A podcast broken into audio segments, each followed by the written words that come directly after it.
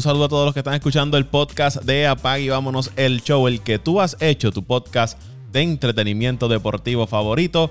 Con este que les habla Paco Lozada, Antonio Toñito Cruz, Ángel Dante Méndez, Luis Vázquez Morales de Pasión por el Deporte, José Raúl Torres, que les acompañan todas las semanas en este su podcast de deportes Apag y vámonos el show. Les recuerdo que nos pueden seguir en Apple Podcast, Spotify, Evox, TuneIn, iHeartRadio. Ahí se puede suscribir al podcast de Apag y vámonos el show. También estamos en Twitter e Instagram como Apag y vámonos el show podcast. Hoy me acompaña Toñito Cruz, ni Luis, Luis Vázquez Morales, ni Dante Méndez, ni José Raúl Torres aparecen ni por los centros espiritistas. Saludos, Toñito. Saludos, Paco. Saludos. Saludos a los que nos escuchan semana tras semana. Como siempre, agradecidos por hacer este podcast de deporte el número uno. Eh, y estos muchachitos, de verdad, que, hay que llamarlos a capítulo, Paco. Ya es el segundo viernes consecutivo que dicen que no. Pero estamos los que estamos y vamos a hacerlo como siempre lo, lo, hemos hecho y lo sabemos hacer, hablar de deporte a nuestra manera y desde nuestro punto de vista. Y antes de, continuar, vamos a enviarle unas felicidades a los padres. Este es el fin de semana de, los padres, así que felicidades a Toñito, a Luisito y a todos los padres que nos escuchan. Muchas felicidades. Y a mi santo padre también, obviamente. Felicidades a ti, Paco, que tú eres padre también. Felicidades a, a, mi, a mi papá, don Arnaldo, a mis hermanos, a toda mi familia, a todos los que son padres que también somos, somos este, dedicados a nuestros hijos y, damos todo por nuestros hijos, Paco, por así nos consta. Así que muchas, muchas felicidades. Vamos a hablar en este podcast, obviamente, de las series semifinales del baloncesto de la NBA. Vamos a tocar algo del béisbol de las grandes ligas, porque esta semana han estado ocurriendo cosas interesantes en las mayores, pero del baloncesto de la NBA es el tema que nos ha ocupado las pasadas semanas. Las series semifinales, sale información y vamos a comenzar con esta serie, la serie entre los Nets y el equipo de, los Bucks de Milwaukee, de que Kyrie Irving no va a jugar en el séptimo partido de esa serie que se va a jugar eh, el sábado a las 8 y 30 de la noche por la cadena TNT. La serie está empatada a 3, pero el equipo de los Nets no van a contar con Kyrie Irving. El señor James Harden ha estado jugando lastimado, así que están apretados ahora ese equipo de los Nets para ese séptimo partido partido porque el equipo de Milwaukee está completamente saludable. Si acaso la única baja que han tenido significativa en ese roster es la de Dante DiVincenzo, pero saludable está ese equipo de, Milwaukee. De hecho, es uno de los equipos, si no es el equipo más saludable que se encuentra ahora mismo en la postemporada y completo en cuanto a su personal de, rotación. Pero esta baja es significativa e importante para ese equipo de los Nets, que ahora no, no van a tener a, a, Kyrie Irving para ese séptimo juego. Van a necesitar que entonces James Harden esté casi a un 100% para tener posibilidades reales, porque habíamos hablado de este, de este equipo de los Nets, no era solamente tener estos tres grandes jugadores, era que esos tres grandes jugadores estuviesen saludables porque son tres jugadores que a lo largo de su carrera han confrontado problemas de, lesiones. Ahora el que se ha mantenido saludable ha sido Kevin Durant, pero James Harden ha perdido juegos en la postemporada y ahora Kyrie Irving también no va a jugar entonces en el séptimo partido. Sí vimos un Kevin Durant en ese quinto juego echarse al hombro ese equipo de los Nets con una actuación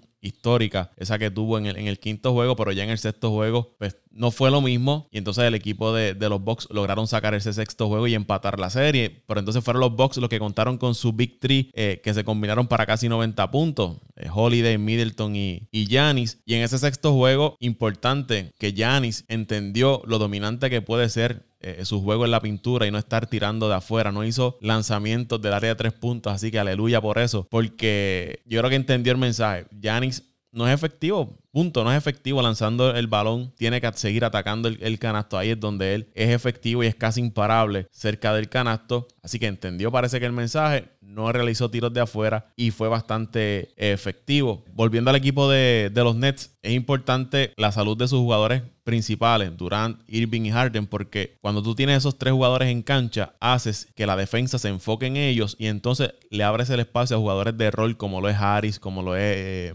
eh, Mike, James, como lo es Bruce Brown, para que entonces puedan tener tiros cómodos, porque la defensa está enfocada en ese victory del equipo de Brooklyn. Pero ahora con un James Harden a medio pocillo, no está Kyrie Irving, pues entonces estos jugadores de rol se les va a hacer un poco más difícil poder anotar el balón. Vimos un, Joe Harris que en los últimos partidos ha sido factor para el equipo de, los Nets. Y es que se, le ha hecho un poco más difícil poder eh, tener tiros cómodos y anotar el, balón. Toñito, ¿qué te parece ahora el equipo de los Nets sin Kyrie Irving para ese séptimo juego? Bueno, Paco, que entonces entra a discusión lo que hemos venido discutiendo en estos pasados días en el chat, hemos tenido un, fuerte careo sobre si Kevin Durant o, Kevin Durant es o no es uno de los mejores jugadores en la, en la NBA, porque cuando no tiene una o dos superestrellas a su lado, pues lamentablemente no, no se desempeña y no, no, no tiene esa capacidad de cargar un equipo para llevarlo a más allá.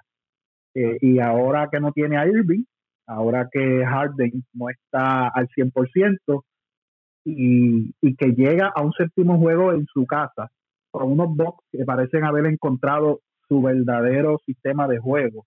Con un Giannis, como tú estás mencionando, Paco, que cuando juega en la pintura y cuando juega en el fast break, prácticamente es imparable. O sea, no hay quien pare a ese individuo con sus habilidades eh, atléticas, con su brinco, con su despegue, o sea, no hay quien lo pare. Ya ni es imparable cuando juega en el fast break, cuando juega en la pintura. no hay nadie, no hay nadie en los Nets que pueda contenerlo, que tenga esas cualidades físicas y pueda contenerlo cuando él juega a su máxima capacidad donde tiene que jugar. Además, tiene otros jugadores a su alrededor que cuando él se vea esas rachas ofensivas eh, negativas, pues pueden sacar la cara. Yo entiendo que aún siendo el juego allá en la casa de, los Nets en Brooklyn. Va a ser bien difícil ese séptimo juego para los Nets. Y, y ahora es que tiene que demostrar eh, Kevin Durant lo, buen jugador que es. Y Kevin Durant, eh, con esta baja de Irving, que a muchos les guste o no nos guste o no nos guste Irving, su estilo de jugar, su arrogancia en el juego, sus problemas con sus compañeros, hay que dársela, hay que dársela en la cancha. Eh, es un líder en la cancha, sabe distribuir el juego, sabe meter los canastos grandes en los momentos que, donde las millas cuentan y sabe jalar el juego cuando tiene que jalarlo. Eh, pues ahora que Kevin Durant tiene que demostrar verdaderamente cuán grande es. No es solamente que los puntos que ha metido, no es solamente la, las marcas que ha conseguido, es que ahora cuando las, las millas cuentan, cuando su equipo necesita eh, de él y dar el paso a la final de, de la conferencia del este. Eh, prácticamente si este equipo de los Nets se queda en el, en el camino, va a ser para mí, después de, la eliminación de los Lakers, la más grande desilusión esta temporada junto con mis Celtics de Boston, lamentablemente, pero va a ser la gran desilusión esta temporada y, y entonces se caería la teoría de que tú teniendo tres grandes jugadores, eh, tienes prácticamente un buen, una temporada, unas buenas playoffs asegurados, así que la presión no está de parte de los Bucks. Estaban abajo en la serie, lograron empatarla, volvieron, cayeron abajo, lograron empatarla, formar, eh, forzaron el séptimo juego. Ahora queda de parte de Kevin Durant demostrar cuál grande es.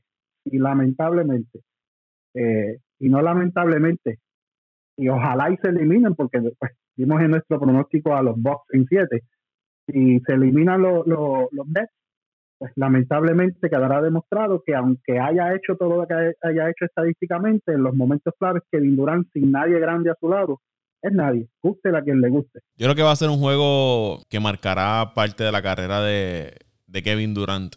No que le vaya a quitar todo lo que ha hecho, pero de, esos partidos que, que, cuando usted vaya a mirar hacia atrás la carrera de un jugador, diga, contra en este séptimo juego no tuvo a fulano, no tuvo a Mengano, contra un buen equipo como el de Milwaukee, pudo llevarlos a la victoria. Pero si fracasa. Va a caer, va a caer Paco.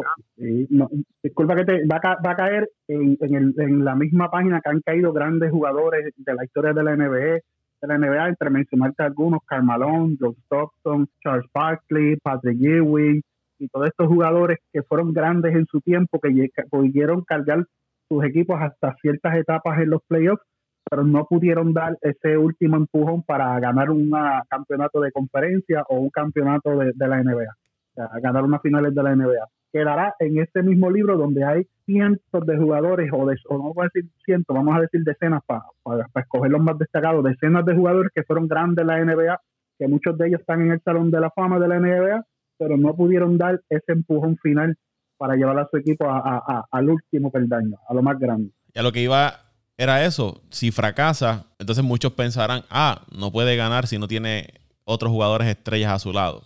Que es un partido bien, vale mucho este partido. Quizás vale más para Kevin Durant que lo que pueda valer para el equipo de, los Nets. Pero por el otro lado, si los Nets se eliminan, pues ellos pueden tirarse hacia atrás y decir, está bien, nos eliminamos, pero Kyrie estaba lesionado, Harden estuvo eh, lastimado, no estuvimos al 100% y nos eliminamos. Pero para mí, yo creo que la presión la va a tener Milwaukee y te voy a explicar por qué. Porque a pesar de que este equipo de Brooklyn tiene este victory, no está saludable, pero tiene un equipo de Milwaukee que como les dije, está saludable, tienen un buen equipo, han estado ya en esta situación de postemporada por varios años consecutivos. Ya sus jugadores, la mayoría de ellos tienen experiencia. Es un equipo que más allá de Holiday y uno que otro jugador, el núcleo principal ha estado ahí siempre. Estamos hablando de López, de Yanis, de Middleton.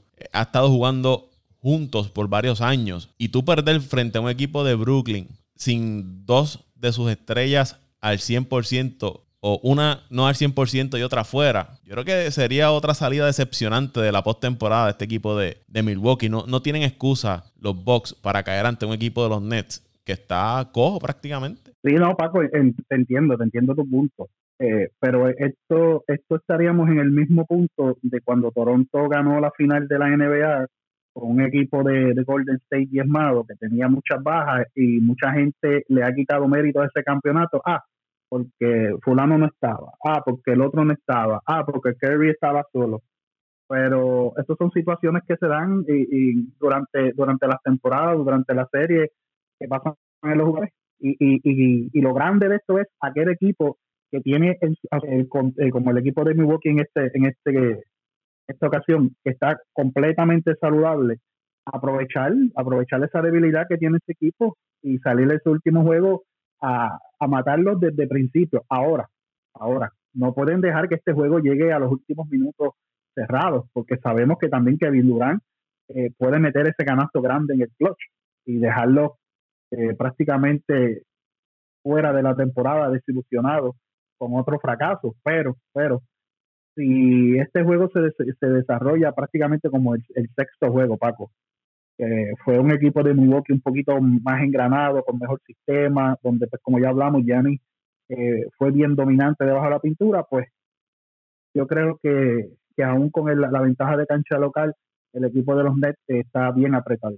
Sí, yo, yo pienso también que, está difícil la situación para los Nets y más con la baja ahora de, oficial de que Kyrie no va a jugar ese séptimo juego. Otra serie eh, que está interesante, los Clippers versus los Jazz. El equipo de los Clippers, la serie estaba empatada. Entraron ese quinto juego sin Kawhi Leonard y no se sabe ahora si lo van a tener el resto de, lo, de la serie o en los playoffs porque tiene una, lesión y lo que se comenta es que es una lesión grave que podría eh, ponerle fin a la, temporada a eh, Kawhi Leonard. Y entonces esto dejaría solo a Paul George con ese equipo de los Clippers. Pero en ese quinto juego por fin apareció eh, el Playoff P, como se autoproclamó en una ocasión Paul George, que era el, jugador que estaba todo el mundo esperando por meses. Tuvo un partido de 37 puntos, cargó ese equipo de, los Clippers. Claro, eh, claro, se combinó con Reggie Jackson, con eh, Marcus Morris para obtener esa victoria frente al equipo de, de Utah. Un equipo de Utah que sigue sufriendo la baja de Mike Conley. Y ahora, al parecer, Donovan Mitchell no está al 100% porque lo vimos dominar a ese equipo de los Clippers los primeros juegos de la serie, pero en los partidos más recientes se ve que no está bien de, la lesión del tobillo. Y si los Jazz quieren sobrevivir, pues necesitan a, un Donovan Mitchell saludable. Estamos hablando de un jugador que está promediando en la serie 34 puntos, 4 asistencias, 4 rebotes y está tirando sobre 40% del área 3 puntos en los primeros 5 juegos frente al equipo de los Clippers. Lo último que se sabe es que tanto Mitchell como Mike Conley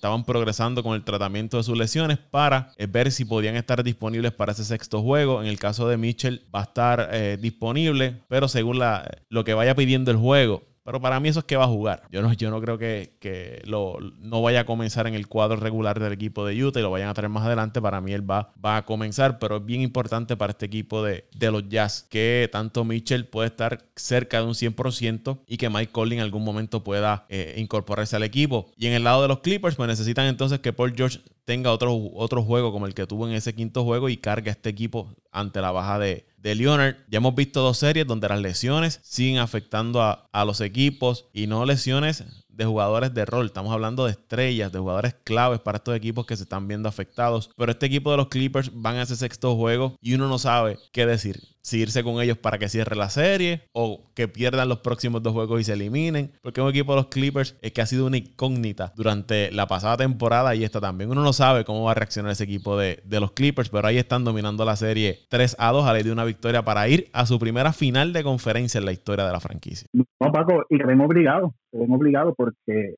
a, pesar de las bajas que tiene y esa baja de Leonard que es vital para ellos tener a Leonard en cancha, eh, sería otra otra gran desilusión con ese roster que ellos tienen, aunque el equipo de Utah no se queda atrás. Ese roster joven que tiene Utah con la temporada que tuvieron el récord, que no me equivoco fue el, mejor o, sí, el mejor, mejor récord de la NBA. De la NBA, la NBA eh, contra un equipo que está diezmado, que no le quitamos la, la calidad, porque como te dije, ese equipo de, de los Clippers tiene calidad de jugador desde sus reservas hasta sus jugadores regulares. Pero sería una desilusión después de ese récord que tienen, aunque no nos extrañaríamos porque ese equipo de Utah siempre ha sido así. Los años grandes de Utah fueron en aquellos eh, finales de los 80, los 90, principios de los 2000 con Carmalón, Just Stockton y ese núcleo de jugadores de Craig, eh, Mark, Mark no me acuerdo cuál era el otro jugador que ellos tenían, el tercero, o sea que... Jeff Hornacek. Jeff Hornacek, ese mismo es, Jeff Hornacek. O sea que, que formaron, tenían un buen núcleo de jugadores, pero llegaron, si no me equivoco, en una ocasión a la final de la NBA, nunca pudieron ganar. Dos, llegaron a dos. Lo que pasa es que perdieron frente a, a Jordan. A Chicago, sí, a Chicago, obviamente. Y pero siempre, siempre estaban, no me equivoco, eh, es uno de los equipos que tiene el récord de mayor apariciones o están por ahí cerca de, las mayores apariciones en postemporada, eh, el equipo de, Utah. Pero sería una gran desilusión para ellos también no, no, no poder empatar la serie y cerrarla, pero eh, el problema es que dependen mucho de esos dos jugadores, Paco. Y si esos dos jugadores no están al 100 o, no se reintegran al equipo, pues lamentablemente lo veo difícil para, para Utah pero eh, es una serie que era difícil de, predecir. Nosotros nos fuimos con Utah, aún confiamos que Utah pueda sacar la serie, pero aquí hay un factor, Paco, que es el factor veteranía. La experiencia de los jugadores de, los Clippers eh, le han hecho difícil a, a Utah poder desempeñarse como se desempeñó en la serie regular.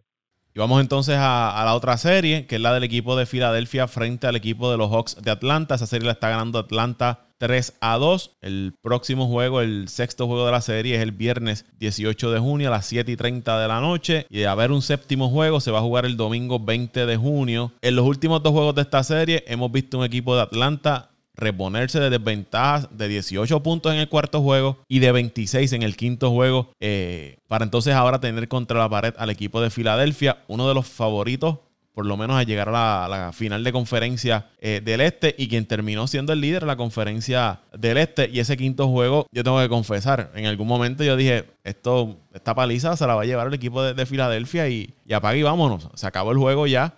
De momento, cuando me da con verificar el, box score, que vi que el equipo de Atlanta ya se había acercado en el juego, yo dije, wow, ¿qué pasó aquí? Y lograron sacar ese, ese quinto juego. Para que tengan una idea, las posibilidades del equipo de Atlanta ganar ese juego eran por debajo del 5%. Una vez estuvieron en desventaja de, de, 20 puntos. Así eran las posibilidades que tenía ese equipo de Atlanta, pero lograron cerrar fuerte ese tercer el cuarto. Comenzaron el último parcial fuerte aunque esa ventaja de, Filadelfia se mantuvo cerca de los 20 puntos en esos primeros minutos, pero ahí apareció la figura de, de Lou Williams, que no había tenido mucho tiempo de juego. Lou Williams era este jugador que jugaba para el equipo de, los Clippers, había ganado el premio de, sexto hombre en la NBA hace unos años, y en 3 o 4 minutos anotó 13 puntos y en un momento me parece que fueron 10 puntos corridos del equipo de Atlanta los que anotó Lou Williams. Y eso es lo que ha hecho este jugador en toda su carrera. Es un jugador que usted trae del banco y en un abrir y cerrar de ojos te puede anotar 10, 12 puntos y cuando está caliente no lo para nadie. No lo para nadie. Eh, eso, eso, es lo que hace a Lou Williams, el jugador que es un jugador de meter el balón en rachas.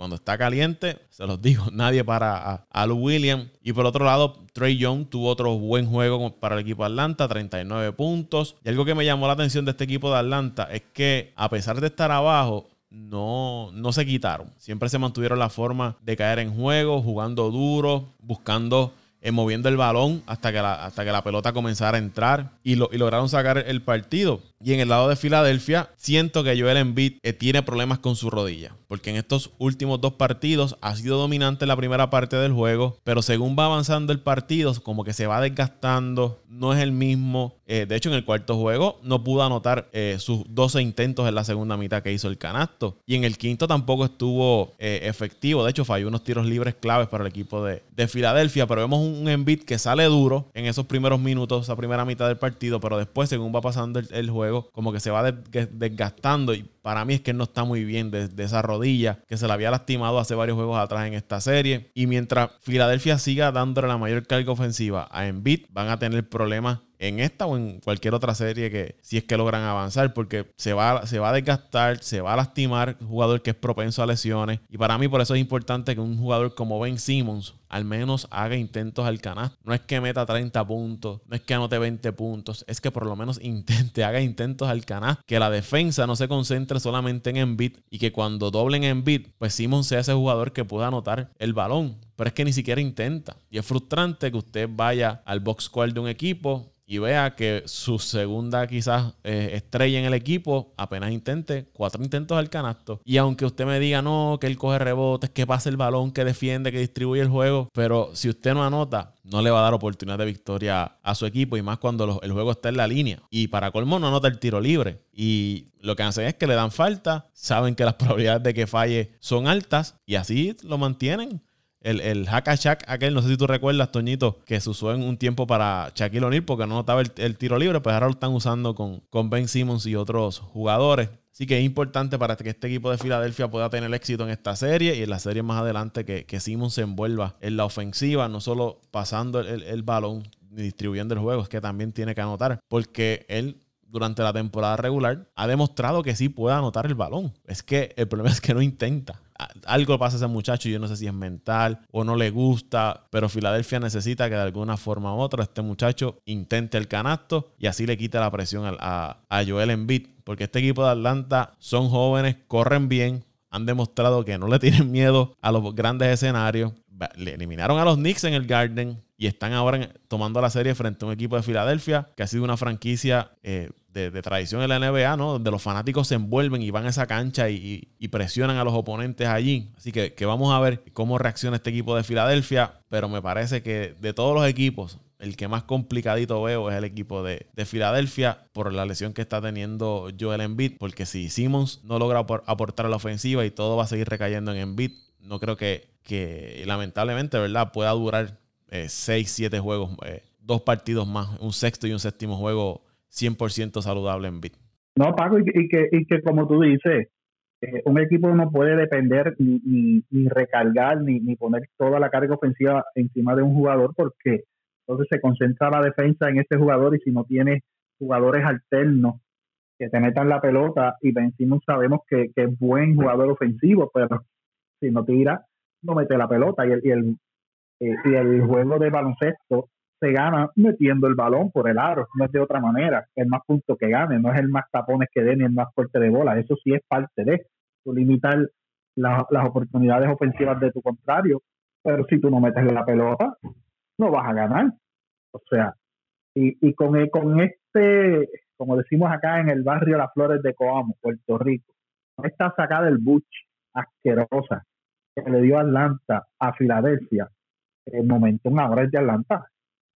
El momentum es de Atlanta, tiene todo a su favor. Vamos a ver si se puede reponer Filadelfia de ese desastre de, partido que después que tuvieron una ventaja tan holgada la perdieron y permitieron que este equipo se levantara. Yo veo bien difícil la cosa para Filadelfia y Embiid no encuentra una segunda una tercera voz que lo ayude ofensivamente, que pueda poner esa defensa de Atlanta que es bastante buena, ha demostrado ser muy buena eh, la pone a correr y, a, confundirla en, dentro del partido. Veo la cosa bien difícil, Paco, coincido contigo, está la cosa bien difícil para Filadelfia y si no hay un ajuste en este sexto partido, lamento decirte que los Atlanta Hawks estarán en la final de la conferencia por primera vez en muchos años. Y eso sí, que sería contra todo pronóstico. Y el caso de, Filadelfia, en ese quinto juego tuvieron a, Seth Curry, que es el hermano de Steph Curry, que anotó 36 puntos. Pero el problema de, de, Seth Curry es que no defiende. Entonces tienes a Simmons, que sí defiende, pero el problema es que no se anota el balón. No tienes ese jugador que te pueda hacer eh, las dos cosas en, la cancha. No, no puedes fusionar a Curry y a Simmons. Y en el caso de Simmons, el tiro libre. Fue 14 veces al aire el tiro libre, anotó solamente 4 intentos para un 28%. Tu jugador estrella no, puede hacer eso. No. está peor que Shaquille. Shaquille le daban la falta y, tiraba por lo menos un 48, un 50%. Había la mitad de, de, de, las veces eh, se estaba la bola, pero cuando tú sientes está la bola, el, el 30% de las veces que tú vas a la línea de tiro libre es negocio. Tú darle una falta cuando estés solo o, un canasto cómodo para que entonces eh, negarle esos dos puntos debajo de la pintura o a media distancia, que es mayormente el tiro de él, y que vaya la línea de tiro libre y, posiblemente no te meta ninguno, es negocio. Cualquier equipo lo hace. Y, y, y, y necesita no solamente que, que, Curry le, le dé puntos, ni que Simon le dé puntos, porque vamos a, vamos a, poner, por ejemplo, que, que Embiid te meta 30 que Simon te meta 15 o 20, que es lo que necesita la aportación de él, de Filadelfia, la aportación que necesita de él, y que Kerry te pueda promediar algunos 20 puntos más. Es que con esos tres, en esa cantidad de puntos, no es suficiente para tú ganarles al Atlanta. Necesitas. A eso iba. Tobias Harris. Tienes otro jugador. Ahí tienes otro jugador, Tobias Harris, que en ese Necesitas por lo menos dos jugadores más que te den de 10 a 15 puntos más para tú tener opción a, la victoria. Que en ese quinto juego lo que anotó fueron cuatro puntos. Y estamos jugando un jugador del cuadro regular que fácil te juega más de 35 minutos por juego. Y así no se puede ganar. Así no se gana en ninguna liga, Ni en la liga de barrio se gana. Eso es lo que ha estado ocurriendo en la serie semifinales del baloncesto de la NBA. El equipo de Phoenix pues está esperando el ganador de la serie de, de Utah y los Clippers, que le conviene que esa serie se siga extendiendo porque Chris Paul está en el protocolo de, de COVID-19 de la NBA y posiblemente se pierda uno o dos partidos de esa serie final de conferencia. Importante esa baja para el equipo de Phoenix. Así que a Phoenix le conviene que el equipo de Utah empate la serie y que esta serie se alargue un poco más para eh, los días vayan eh, pasando y que entonces Chris Paul pueda regresar lo antes posible para esa serie final de conferencia. Eh, ya, ah, para terminar con la NBA, el equipo Toñito los Celtics de Boston realizaron un, cambio con el equipo de Oklahoma, enviaron a... No me hables de eso, no hables de eso, no hables de eso, no hables de eso, tienes que hablar de ese cambio. A su estrella Kemba Walker al equipo de Oklahoma a cambio de All Horford, Moses Brown y una selección de segunda ronda del 2023. También Boston va a enviar a Oklahoma la selección número 16 en el sorteo de novatos de este año, más una selección de segunda ronda del 2025. Walker Tuvo dos temporadas con el equipo de Boston. Eh, esta temporada promedió 19 puntos, 4.9 asistencias, con 4 rebotes en 43 partidos, pero ha tenido problemas de lesión, especialmente en su rodilla izquierda, lo que lo ha limitado en sus últimas dos campañas con, con Boston.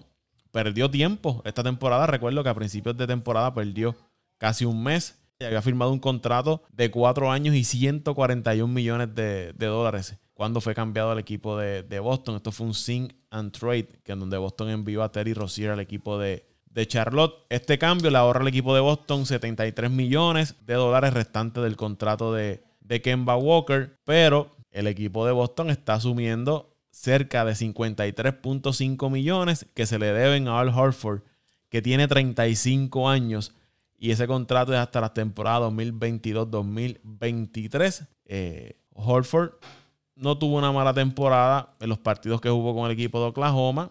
14 puntos, 6.6 rebotes, pero ya la edad ya está pesando en, en, Hall Horford, que había jugado para el equipo de Boston en el 2016 al 2019. Este cambio a Boston me parece que lo beneficia porque refuerza la pintura. Este muchacho eh, Brown, eh, Moses Brown, un jugador que te puede dar con tiempo de juego tu doble doble, tus 8, 10 puntitos y tus 8, 9, y tus 8 a 10 rebotes por juego. Horford te da ese veterano, otro jugador que te puede apuntar a, aportar la pintura. Eh, pero no funcionó. Al parecer el, experimento de Kemba Walker en Boston no funcionó y ahora va al equipo de Oklahoma City. No, Paco, y, recuerdo que cuando Horford estuvo en, Boston no, no fue lo que Boston esperaba de ellos tampoco, por eso salieron de él. O sea, no fue lo que esperaban y vuelve, o sea, mi, mi, comentario y, y lo comenté en el chat cuando vi la noticia que de hecho, Paco, ni me animé a leer los detalles del cambio, solamente vi eh, que era por, por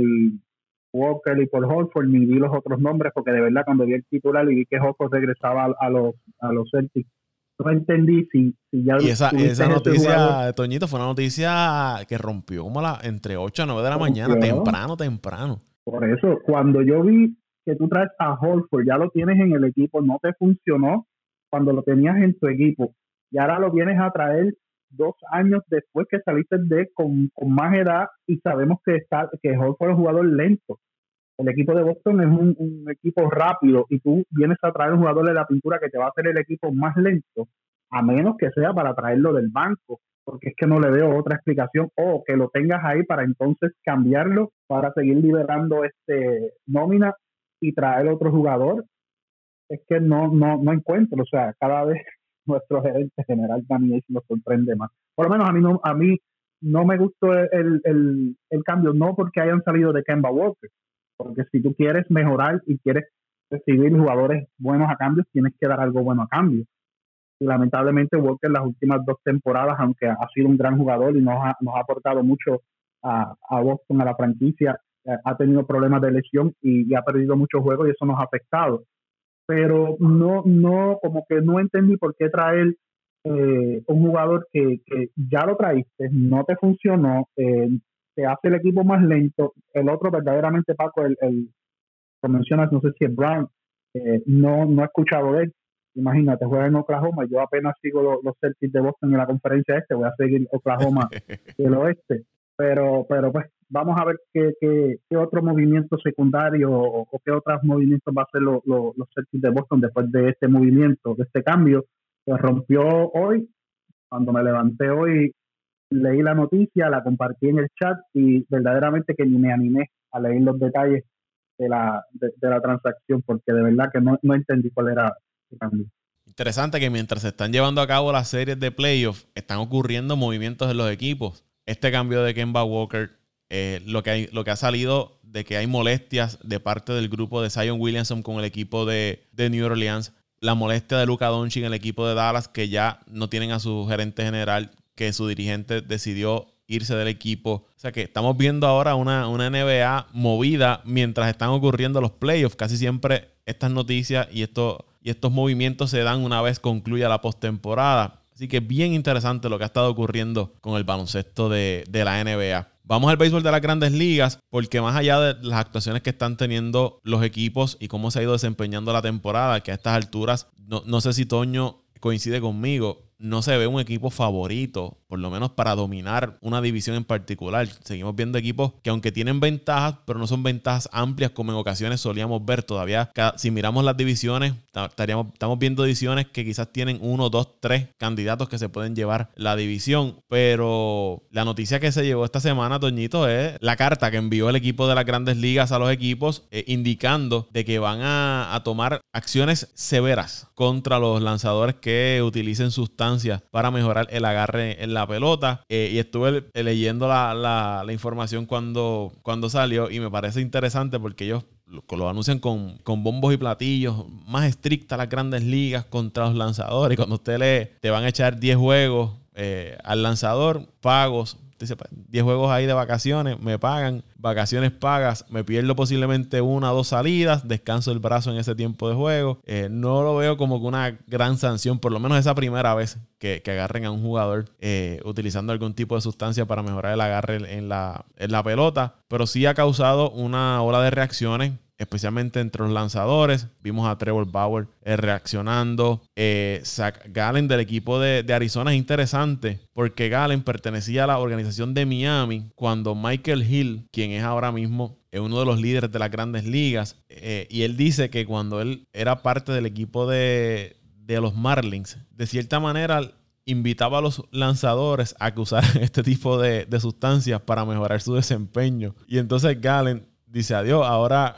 cuando estábamos en Miami, nos, diste esta directriz y ahora que eres parte de las grandes ligas, nos estás diciendo lo contrario. Si tú cuando estabas en Miami promovías que hiciéramos eso, nada, eh, Michael Hill respondió y, y dijo, ¿verdad? Que esto es como que, ah, este Zach Gallen, que es representado por X agente haciendo referencia a, Scott Boras, eh, está haciendo falsas acusaciones hacia mi persona, etcétera, etcétera, etcétera. Pero a lo que voy es que ha causado este, esta, informa, esta carta de las grandes ligas una ola de, de reacciones. Glasnow, del equipo de Tampa, dice que su lesión es culpa de que las grandes ligas prohibiera el uso de sustancias para mejorar el agarre de, la pelota. Porque él dice que estaba utilizando eh, bloqueador solar con resina para poder mejorar el agarre de la pelota. Y desde que se enteró de que las grandes ligas estaba trabajando este asunto, dejó de utilizar esta sustancia y ahora tiene una lesión en el brazo que lo va a sacar de carrera por lo menos dos, tres meses de esta temporada. Y él dice de que esto se debe a que las grandes ligas va a ¿no? Eh, siendo más estricta ahora con los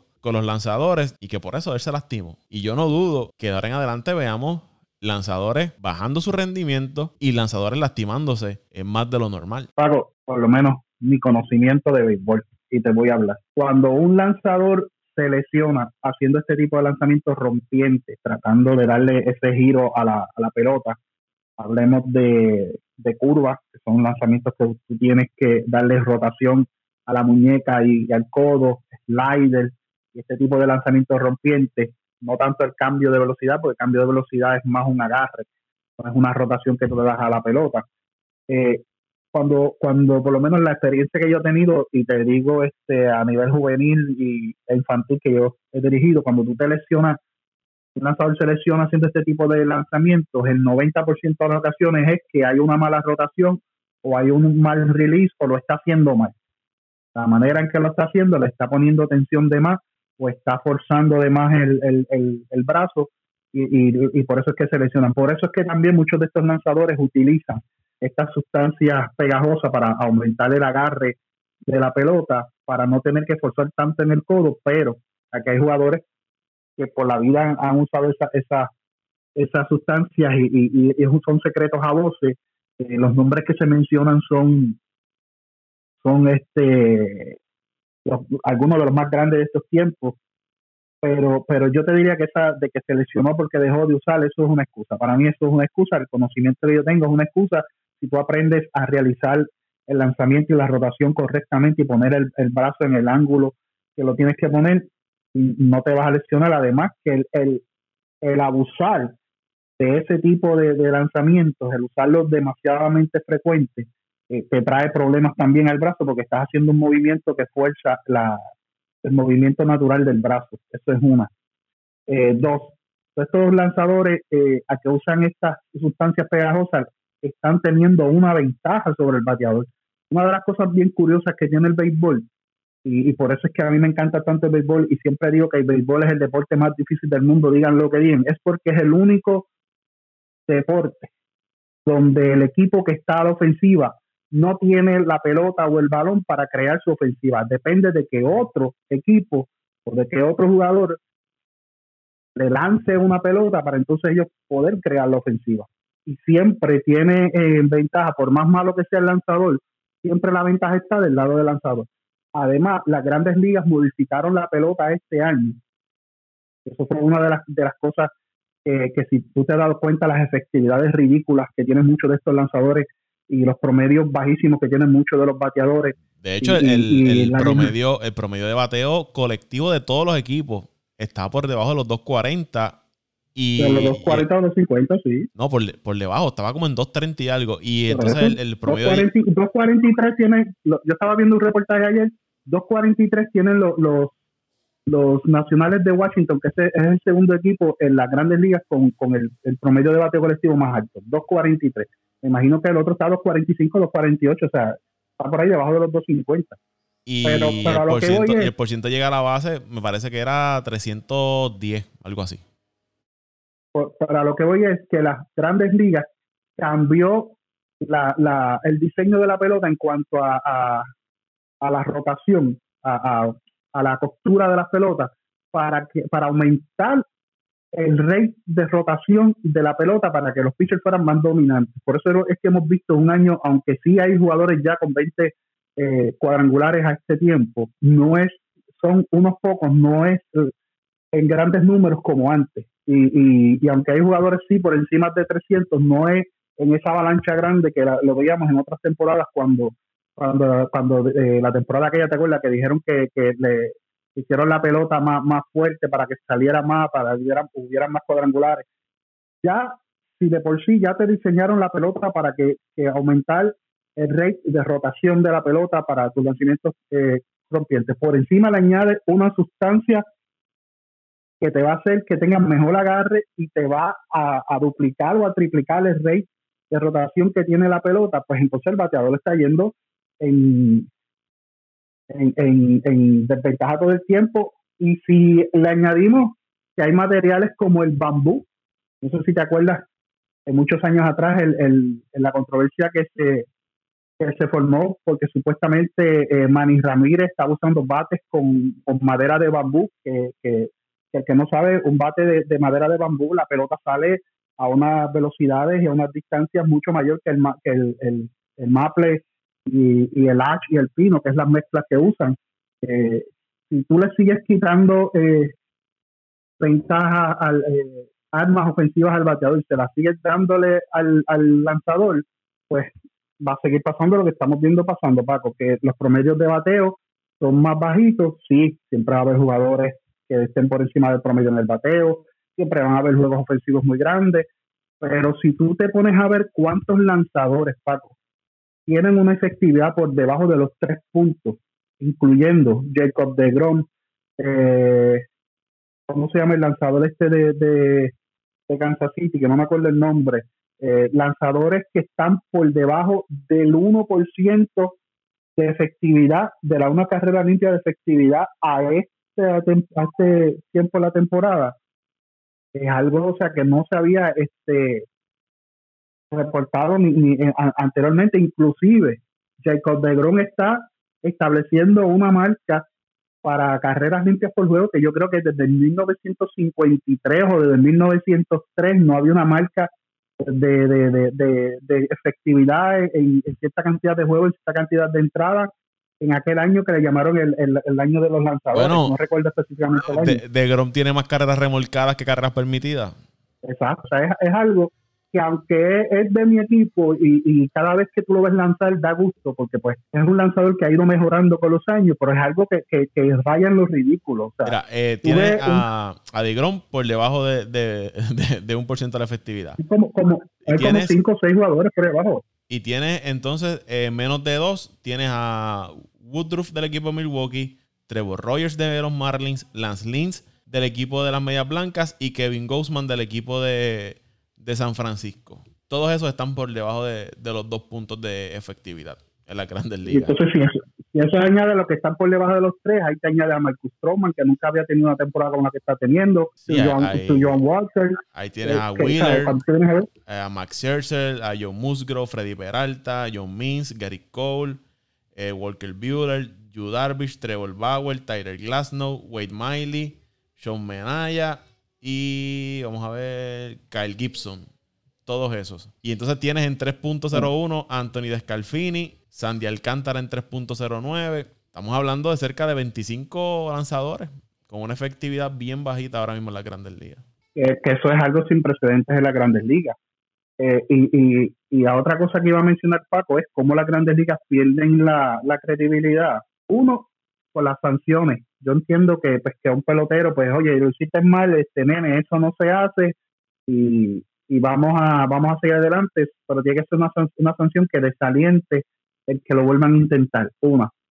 Dos, tú tener una persona que es un secreto a voces, como tú estás mencionando, cuando vino la queja de este lanzador de Arizona, oye, pero si cuando yo estaba ahí tú me dijiste usa esto, ¿Cómo es que ahora tú eres el que va a regular o el que va a investigar o el que está a cargo de que no se use esto si tú lo hacías? Ahí es que este gran comisionado que estamos locos porque se vaya, Manfred, eh, mete, mete, mete las patas como decimos. O sea, no puedes tener una persona que ha sido señalada por ese uso tratando de, de, de supervisar algo de lo que él, todo el mundo sabe, que era promotor cuando estaba en, una, en, esa organización. O sea, ahí es que la Grande Liga falla como organización.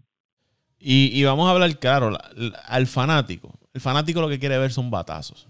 El fanático promedio lo que quiere ver son cuadrangulares, lo que quiere ver batazos, lo que quiere ver a, su equipo anotar carrera.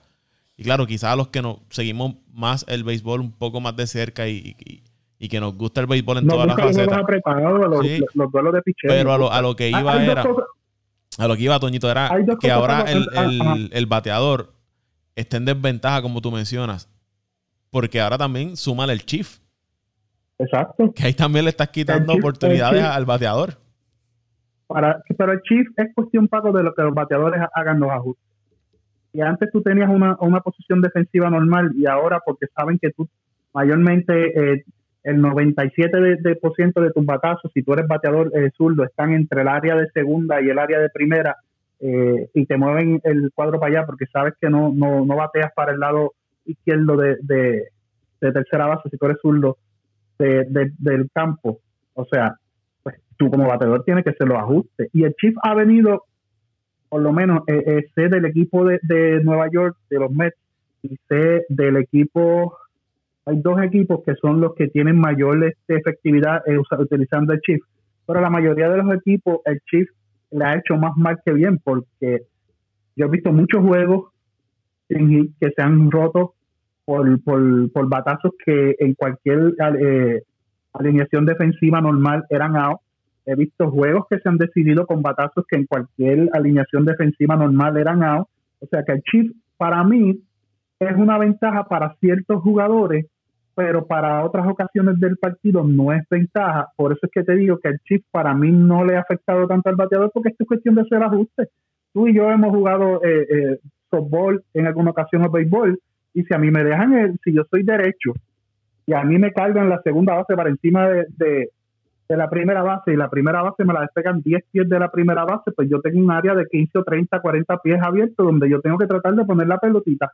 Eso, eso no es tan difícil hacerlo. Lo que pasa es que hoy en día eh, estos coaches de bateo y, y las, la, la, forma en que enseñan a batear a los, a, a los bateadores, pues valga la redundancia, es de tratar de levantar la pelota para sacar pelota y no de poner la bola en contacto y ser inteligente para, para, para poner la pelota, tratar de poner la pelota en los sitios donde menos gente haya.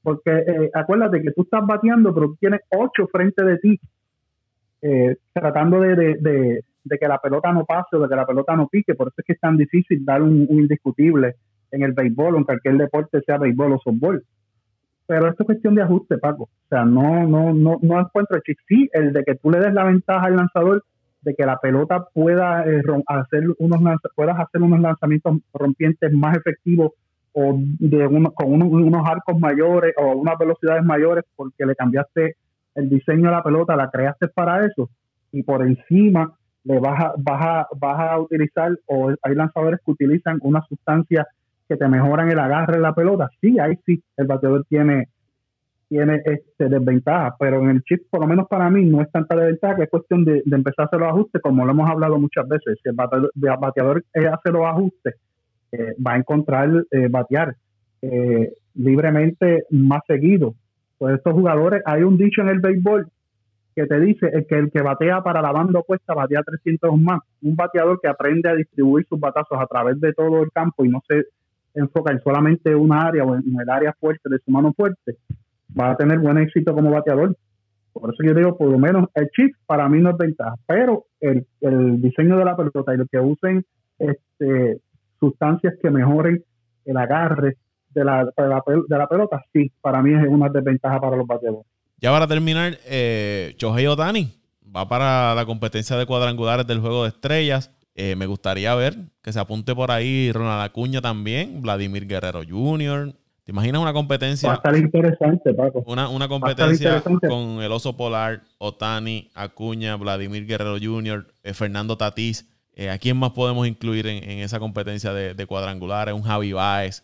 Oye, sería, y después donde es en Colorado, que la pelota viaja, viaja mucho más que en otros, en otros estadios, pues por la altura, por lo fino del aire. Eh, ya por lo menos Alonso mencionó su intención de, que quiere estar en el, en el Home Derby y defender su campeonato, que no lo pudo defender el año pasado porque no hubo eh, juego de estrella. Se verá Fernando Tatí con su, su extravagancia y, su, soporte de, o sea, sería algo este extraordinario ver al mismo Acuña, eh, ver a Otani, Paco, tú me, tú me perdonas, pero muchos hablan de que Mike Trout el jugador más completo en las grandes ligas y, no se lo quito.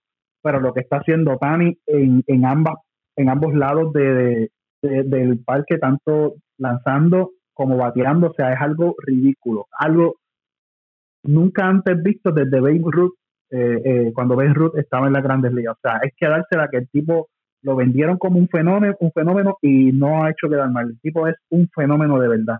Sería interesante ver a, a, a Vladimir Jr. también con la temporada que está trayendo, con los ajustes que, está, que, que, hizo en su bateo. Ese muchacho, candidato a MVP, candidato a MVP en la Liga Americana lo mencioné, lo mencioné en el principio, el ajuste, lo que yo había leído del ajuste que estaba haciendo, los entrenamientos que estaba haciendo para mejorar su bateo y esas debilidades de no jalar tanto la bola para el desfile eh, y batear más de línea, o sea, le están dando resultados. Eh, me acuerdas, ah, ahora sí que me acuerda su papá, por su papá jugaba. O sea que sería interesante esa competencia de cuadrangulares, Paco. No, no, no hay quien se la pierda si, si se da ese, ese macheo que estamos hablando. Bueno, ¿dónde siguen las redes sociales?